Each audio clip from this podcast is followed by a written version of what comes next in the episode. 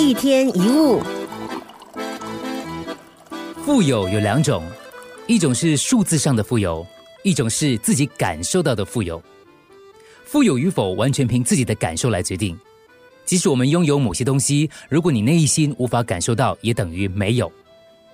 我们人所追求的都是自己没有感受到的。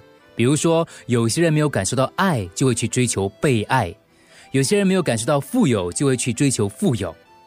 但是刚刚说过了，富有是一种感受，并不是更多的数字。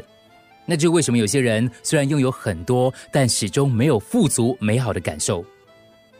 我们所追求的本质，并不是一种事物，而是一种内在的经验或感觉。举个例子，你想养一只狗，不是因为你闲着没事，而是因为它能给你某种感受：愉快、安慰、幸福，或者是活力，这才是你真正想要的。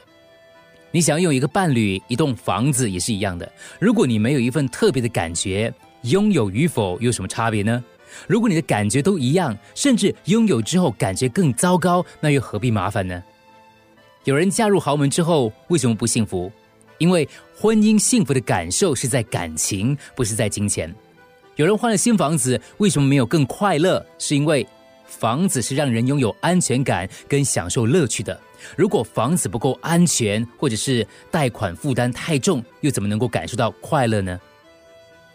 把物质摆在心灵之前，就等于是把马车放在马匹的前面，也就是所谓的本末倒置。当然了，要有感受，也并不一定要拥有什么。小朋友什么都没有，反而有的时候比大人快乐，不是吗？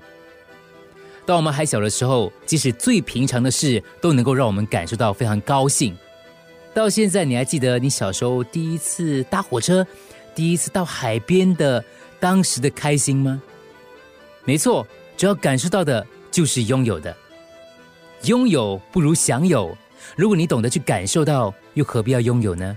就好像我们不一定要拥有太阳才能够享受它的光彩，不一定要拥有夜空才能欣赏星光灿烂。反而，如果你不懂得去欣赏，不懂得去感受，那拥有跟没有。根本是一样的，所以不要再忙着去追求了。你没有发现吗？就是因为你太在乎追求，而让你意识不到你自己早已经拥有了一些。一天一物。